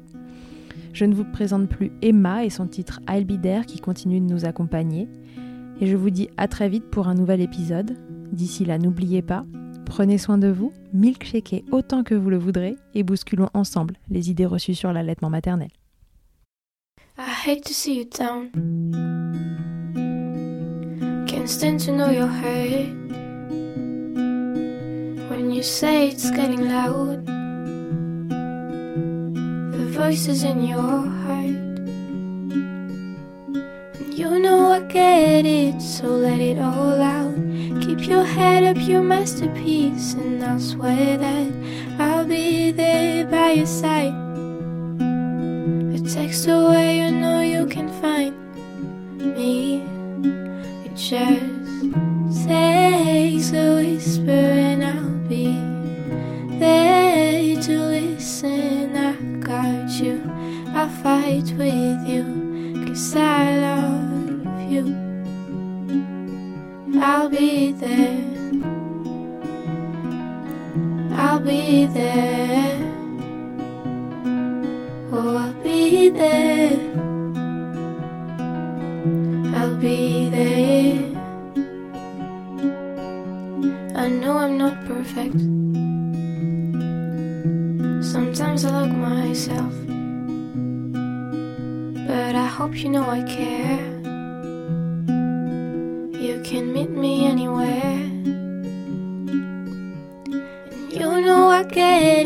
So let it all out. If anyone comes at you, then I'll swear that I'll be there by your side. A text away,